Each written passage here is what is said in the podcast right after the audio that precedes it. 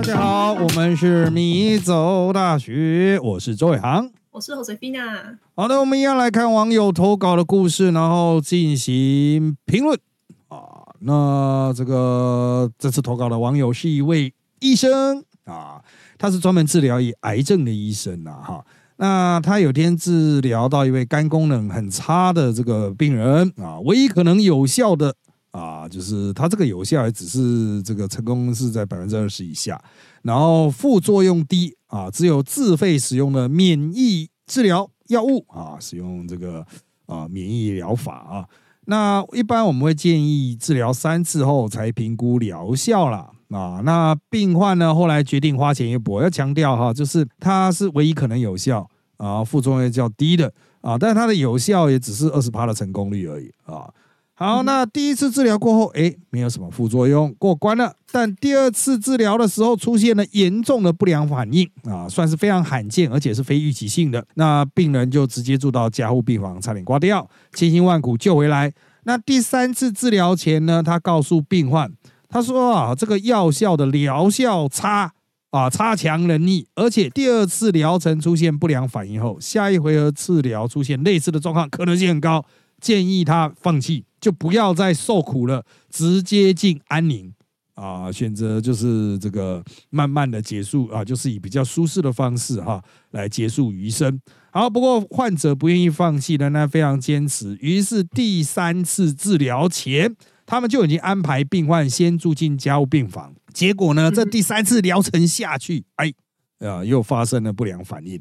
啊，但是这一次有预备了啊，没有让患者直接死亡。但是呢，病患生理机能经过这两次，哎，元气大伤啦，不久之后就往生了啊。那当然了，因为他整个过程有清楚的说明了，所以就没有医疗纠纷，这都是病患自主的。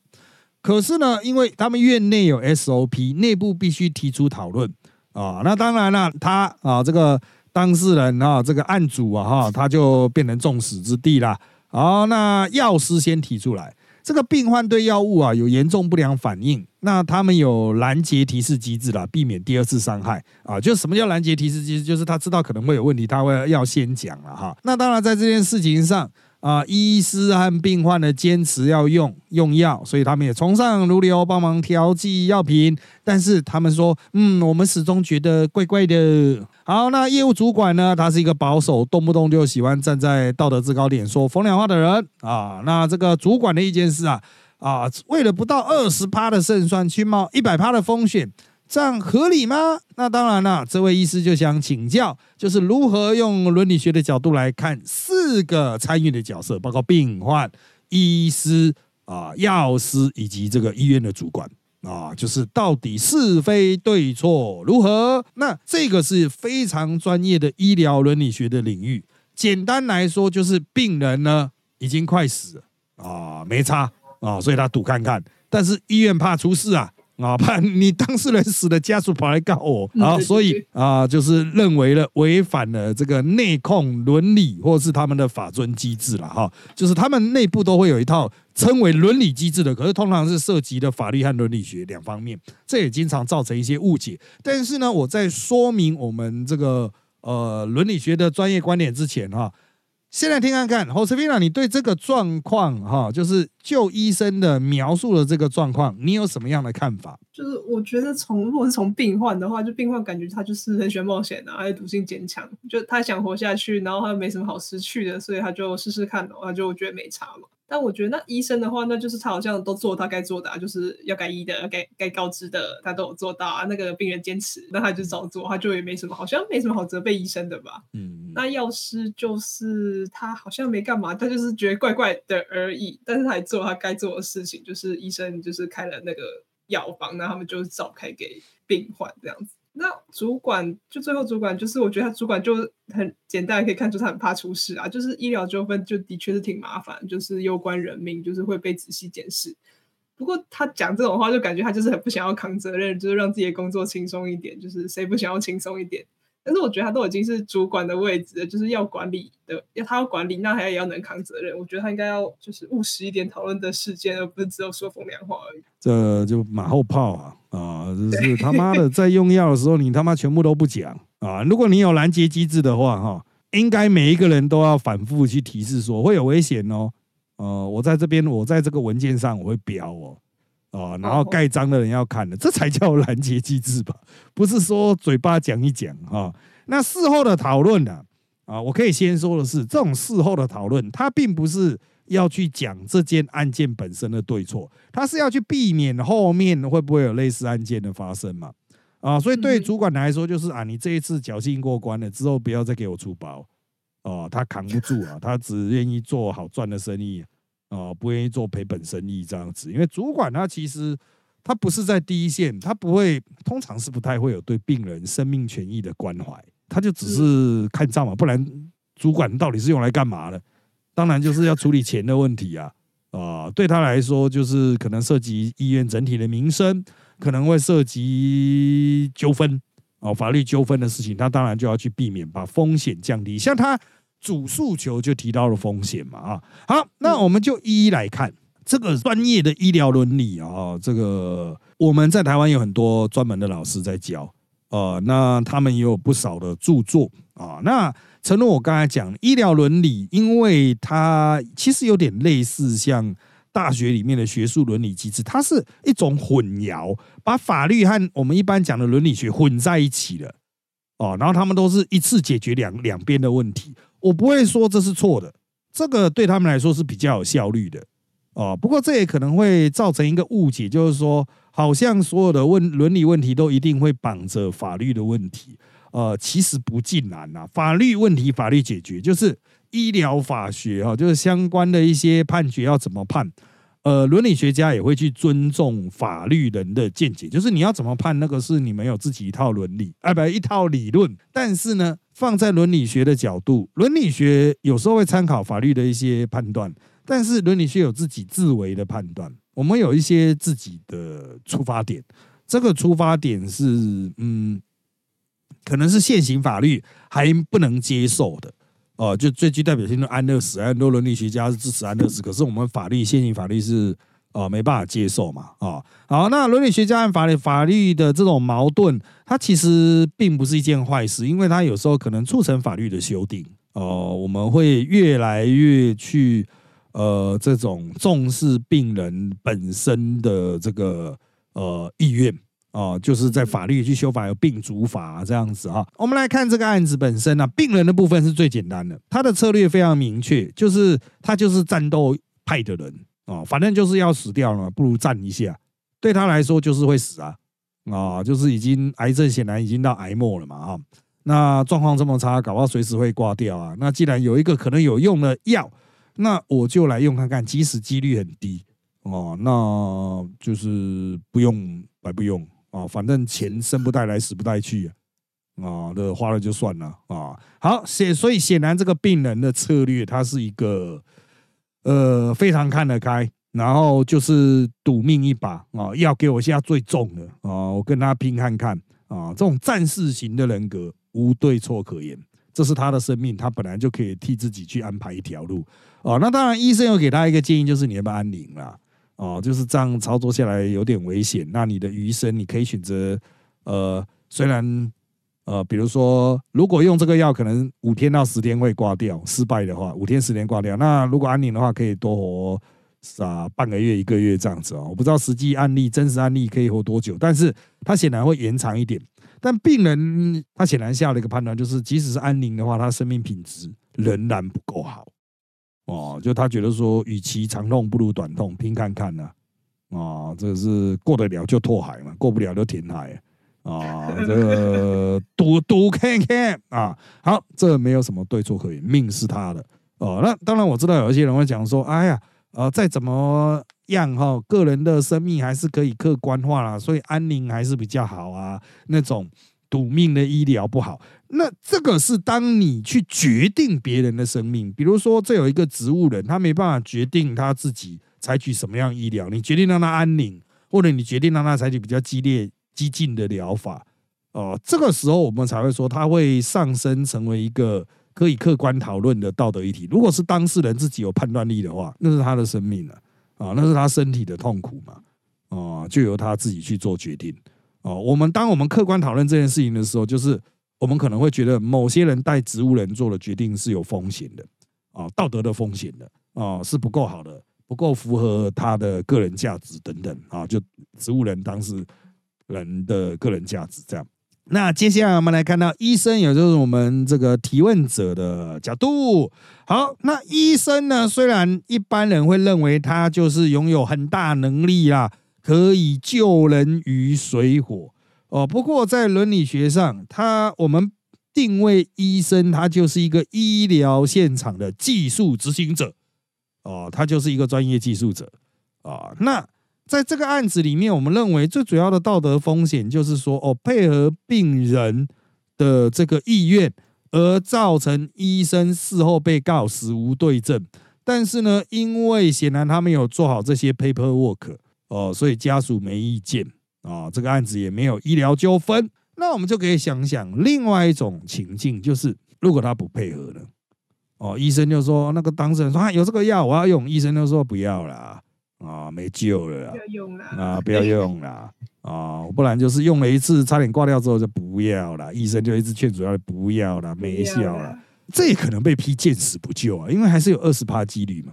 这个时候，另外一边的马后炮就会出来讲啊，明明就有一个药啊，搞不好真的就成功啊，他搞不好就是那二十趴啊，搞不好就是那十趴啊。好，所以啊，你在拥有一个很特殊技术的状况下，会变成权威，很多人会相信你，使你对自己的呃责任会有过多的误判。可是，在这个状况下呢，很明显，你只是一个技术的建议提供者了哦，就是说啊，有这个药呢，免疫疗法呢。哦，你可以参考哦，我会跟你分析有什么样的风险。第二次失败之后，呃，这个有很严重的副作用之后，我会跟你讲风险，我会不断的告知你。那其实这个就被我们认为是已经充分尽到告知义务哦。那差不多在道德上也没真的没什么太大问题。就您跟他讲了，讲了之后他还是决定要，那你就协助他去完成这一个哦。我们会觉得。这个好像还算是多做了一些了啊。好，那就我们这个个案的传达出来的讯息哦，就是照着这个很现实的这个状况去进行操作哦，真的是找不到太大的问题啊。好，那药师的部分呢？药师的部分呢？这个我觉得他乍看之下是有点马后炮的部分了，但实际上他也没干嘛啊，他就说我觉得怪怪的。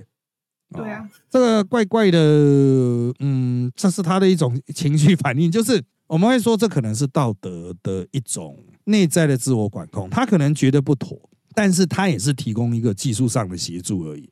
哦，即便他本人如果碰到这个状况，他可能不会选择这个医疗，但是他还是配合操作，所以我个人认为他本身没有什么可争议的地方。那当事人啊，就故事提供者。之所以会把药师纳入这个故事里面，是因为在会后的检讨、事后的检讨，他讲到他觉得怪怪，感觉让人家感觉说靠腰你不早讲，现在讲这种干话，就这个开会放炮 哦，好，我也觉得怪怪哈，这个确实是有道德争议的，就是他当然还是应该把他的这种呃不安感觉以某种书面的形式保存下来，以供后来的人参考。以供后来发生类似状况的时候来参考，但是哈，这个早不讲晚不讲，这个时候讲就是让人家觉得说，干你他妈就是在这个时候来捅我啊！这个有些人会觉得这个已经不太算是一个伦理学上的表现，而是一种社交礼仪上，就是你可以私下讲，你可以提早讲，你现在讲就是他妈的不是好歹，什么意思？对，但是我想这也是人很常见的防卫心态嘛，他不想被干呢。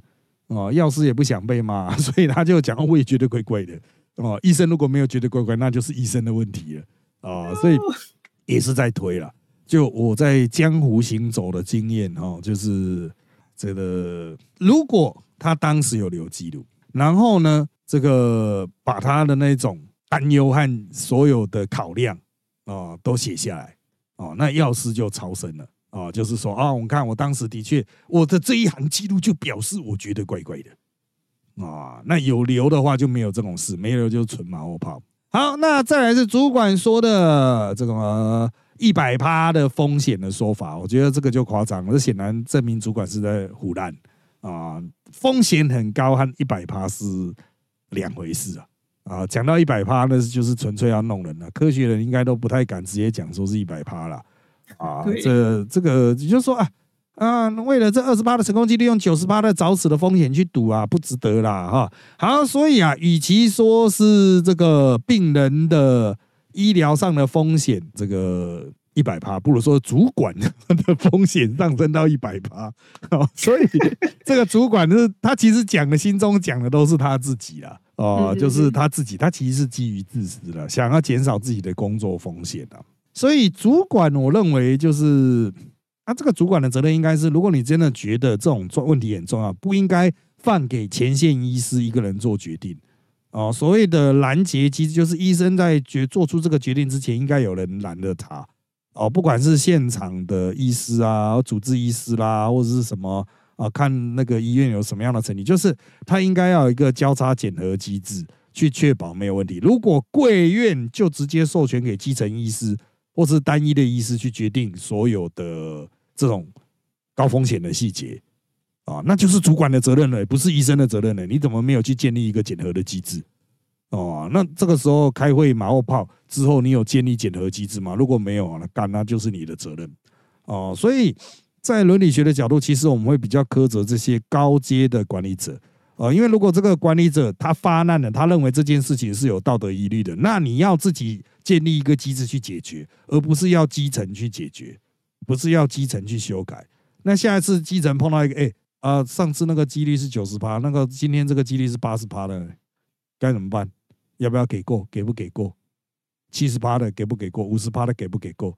哦，这个就是没有机制嘛，每一次都要问呐啊，所以我个人认为啊，在这整体事件里面，病患啊，那他的命啊，没有什么对错问题，医师也是竭尽所能的，人家没来告，也是这样啊，总不能要求医师一定要救回来吧？